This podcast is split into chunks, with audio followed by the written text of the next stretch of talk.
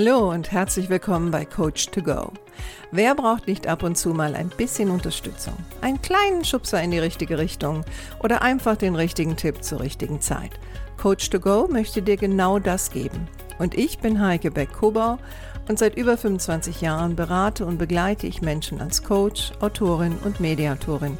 Und ich würde mich sehr freuen, wenn ich auch dein Wegbegleiter sein darf. Hallo, schön, dass du da bist. Es ist Mittwoch und Zeit für eine neue Podcast-Folge. Und vielleicht hast du auch schon ganz ungeduldig drauf gewartet, weil ich weiß von dem einen oder anderen Hörer oder Hörerin, dass das tatsächlich so ist, was mich natürlich auf der einen Seite freut. Und auf der anderen Seite möchte ich genau über dieses Thema sprechen, nämlich über das Thema Ungeduld. Und ich selbst habe auch manchmal das Problem, besonders bei meinem Mann. Also wenn der mir zugesagt hat, was zu machen und ich dann mehrfach nachhaken muss, dann macht mich das sehr ungeduldig. Aber mein heutiges Thema lautet, Ungeduld bringt dich selten weiter.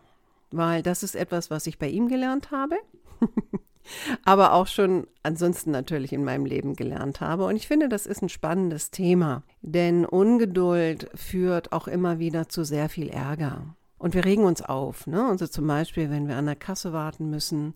Also vielleicht kennst du das, aber mir kommt das manchmal so vor, wie es passiert immer nur an meiner Kasse. und wenn man es dann vielleicht eilig hat, dann kann man schon mal sehr, sehr ungeduldig werden. Ne? Und wir sind frustriert, ärgern uns über andere. Und oftmals endet das auch darin, dass wir einfach schlecht gelaunt sind. Und wenn ich so in meinem Coaching-Bereich schaue und auch bei meinen Seminarteilnehmern, dann kommt auch sehr oft das Thema Ungeduld auf im Miteinander. Und deswegen dachte ich, das ist doch eigentlich ein wunderbares Thema, gerade jetzt zum Ende des Jahres, äh, auch mal zu reflektieren über die eigenen Verhaltensweisen. Und ähm, ich hatte ja in der letzten Folge das Thema gemacht, so ein bisschen runterkommen. Und da gehört Geduld natürlich auch dazu. Und gleichzeitig ist es auch so, wenn wir lernen, geduldiger zu sein, setzen wir uns selbst natürlich auch unter weniger Stress und unter weniger Druck. Und es gibt gewisse komplexe Aufgaben, da ist es auch ganz sinnvoll, wenn man geduldiger ist. Im Grunde genommen lohnt es sich, an seiner Geduld zu arbeiten. Aber manchmal habe ich so das Gefühl, ähm, wir leben in einer Zeit, wo Geduld sehr oft als etwas extrem Passives angesehen wird. Ja, also dass jemand, der Geduld hat, jemand ist, der sich kaum bewegt, dass man das Gefühl hat, es müsste alles sehr, sehr viel schneller gehen.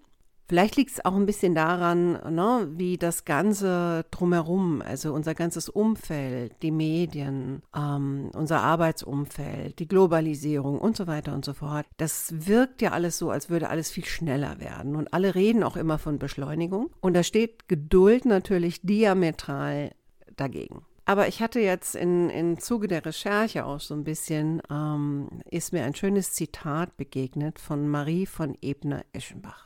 Und dieses Zitat lautet, wer Geduld sagt, sagt Mut, Ausdauer und Kraft. Denn es braucht auch manchmal Mut, geduldig zu sein, statt einfach überstürzt zu handeln. Und außerdem, je mehr man Geduld praktiziert, desto ausdauernder und gelassener wird man. Und das hat mir gut gefallen, weil ich kann das an der einen oder anderen Stelle auch gebrauchen und vielleicht du ja auch. Und deswegen möchte ich dir gerne heute sieben Tipps an die Hand geben, wie du vielleicht auch etwas geduldiger werden kannst. Das erste wäre so mal zu überlegen, bei welchen Situationen wirst du besonders ungeduldig.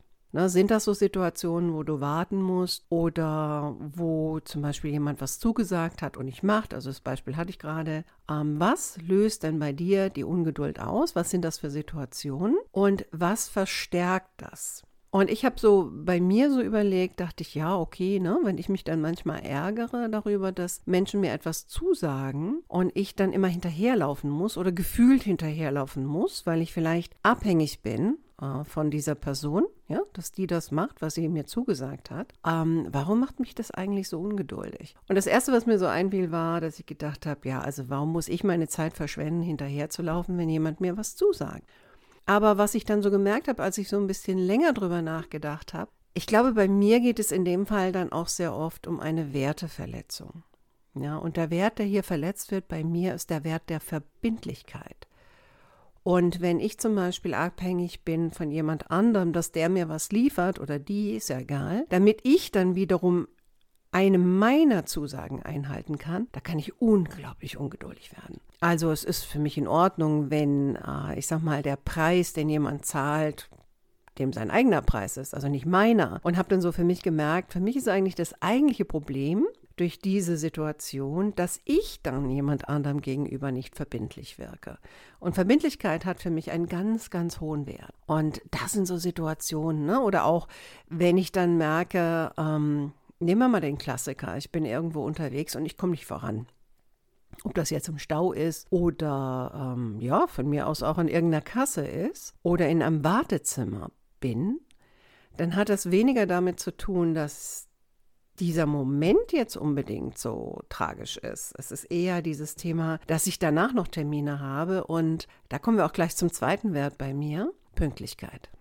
Und ich hasse es, unpünktlich zu sein. Und dann kann ich sehr, sehr ungeduldig werden, weil ich die Zeit immer im Blick habe. Ne? Also ich kenne meine Situation ziemlich genau. Aber spannend ist auch mal herauszufinden, was genau ist denn das Problem. Ne? Weil wenn wir dann jemand anderem Vorwürfe machen, dann sagt der vielleicht, naja Gott, das war jetzt nur eine Viertelstunde, was soll's? Und daran kann man natürlich auch merken, dass der andere gar nicht versteht, warum das jetzt für dich so wichtig ist. Und deswegen musst du selbst erstmal herausfinden, was sind die Situationen und wodurch wird diese Ungeduld ausgelöst und wodurch wird sie auch verstärkt. Punkt Nummer zwei oder Tipp Nummer zwei wenn du für dich merkst, okay, ne, also ich kann die Situation jetzt nicht kontrollieren, ich bin in ihr gefangen in irgendeiner Art und Weise, ich komme da also momentan nicht raus, weil ich keine Kontrolle habe und das ist natürlich auch ein großes Thema, ne? Also in Situationen zu sein, wo man selbst das Gefühl hat, ich kann es nicht kontrollieren. Dann überlege dir mal, was es eventuell für Folgen hat, wenn du jetzt weiter ungeduldig grübelst. Das führt natürlich ähm, auf der einen Seite dazu, dass man immer angespannter wird. Das wiederum führt zu mehr Stress. Und vielleicht wirst du auch ärgerlich oder wütend und damit natürlich dann auch schlecht gelaunt.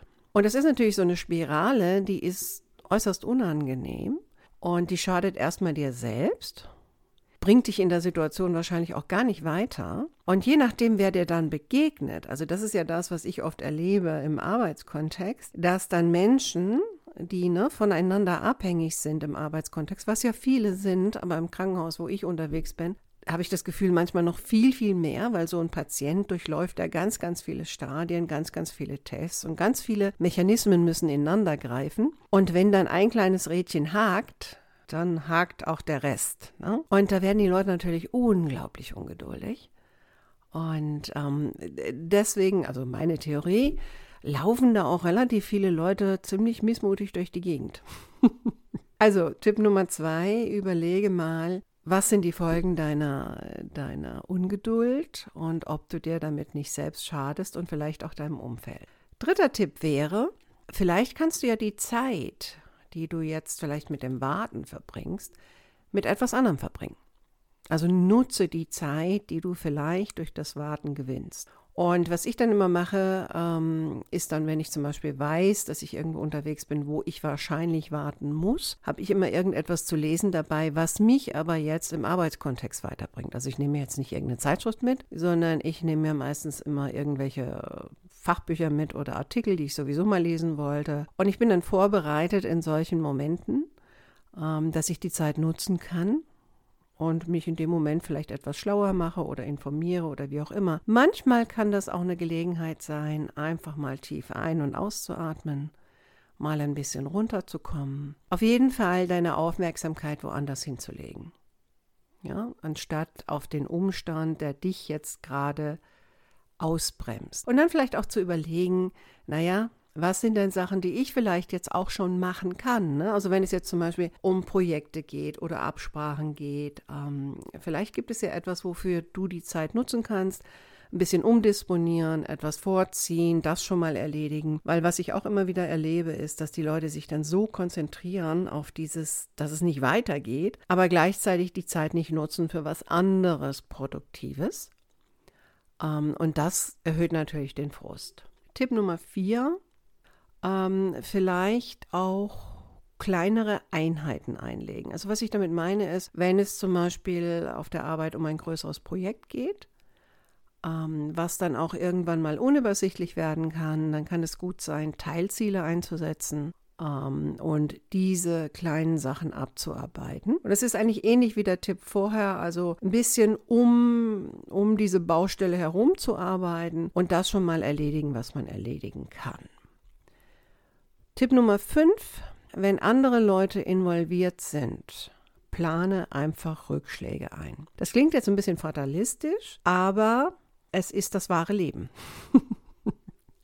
Wenn man nicht selbst alles kontrollieren kann und alles selbst machen kann, was natürlich in manchen Kontexten gar nicht geht, dann ist es nun mal an der Tagesordnung, dass das eine oder andere nicht funktionieren wird. Entweder weil jemand vielleicht es anders verstanden hat oder es anders angeht oder keine Zeit dafür hat oder glaubt, keine Zeit dafür zu haben. Und manchmal sind es ja nicht nur Menschen, manchmal sind es vielleicht auch mechanische Dinge, Geräte. Also wer kennt das nicht? Dann funktioniert was am Computer nicht und es gehen Stunden ins Land, was natürlich sehr frustrierend sein kann. Aber Rückschläge gehören einfach dazu. Ja, also stell dich darauf ein, dass das eine oder andere schief gehen kann und vielleicht überlegst du dir, vielleicht hast du auch einen Plan B. Also was kannst du in solchen Momenten tun? Besonders wenn es jetzt wirklich um große Dinge geht oder Projekte auf der Arbeit geht, ist ein Plan B sowieso immer angesagt. Punkt oder Tipp Nummer 6. Fokussiere auf das, was funktioniert. Und auf das, was positiv läuft. Also wenn du merkst, dass du wirklich ärgerlich wirst, dann versuche den Blickwinkel etwas zu verändern, um auch aus diesem missmutigen Modus rauszukommen und fokussiere mal auf das, was in einem Projekt funktioniert oder das, was bei der, mit der Person, bei der Person, mit der Person immer gut läuft, wenn es jetzt im Privaten ist. Und geh mal weg von den Momenten, wo es nicht funktioniert. Und gerade im Privaten merke ich immer, das hilft mir sehr weil es sind ja oftmals nur Kleinigkeiten, ganz ehrlich. Und dann kann man sich so richtig festbeißen. Ne?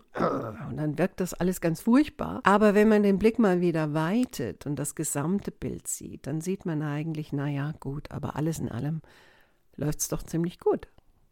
Ne? Und ich muss mal wegkommen von dem manchmal so klein, klein. Und Tipp Nummer sieben, da habe ich auch schon eine Podcast-Folge zu gemacht. Akzeptiere einfach mal, dass du einfach nicht alles kontrollieren kannst. Und auch ich muss mich immer wieder mal daran erinnern. Natürlich wäre es ganz schön, wenn es immer so laufen würde, wie ich es gerne hätte. Klingt natürlich ein bisschen egoistisch in dem Moment, aber seien wir mal ehrlich, solche Momente haben wir alle. Wir hätten gerne, dass es so läuft, wie wir es gerne hätten, weil wir dann das Gefühl haben, alles ist reibungslos, alles ist entspannt. Ja, und alles ist halt so, wie wir es gerne hätten. Und warum sollte einem das nicht gefallen? Aber so ist das Leben nicht. Also akzeptiere, was du nicht ändern kannst und versuche es loszulassen. Denn es geht um deine Nerven, es geht um dein Leben und deinen Stresspegel. In diesem Sinne wünsche ich dir viel Geduld für die nächsten Vorweihnachtstage und natürlich auch zwischen den Jahren und für das nächste Jahr, sodass für dich auch alles ein bisschen entspannter vielleicht wird an der einen oder anderen Stelle. Und ich freue mich, wenn du nächste Woche wieder dabei bist. Mach's gut, deine Heike.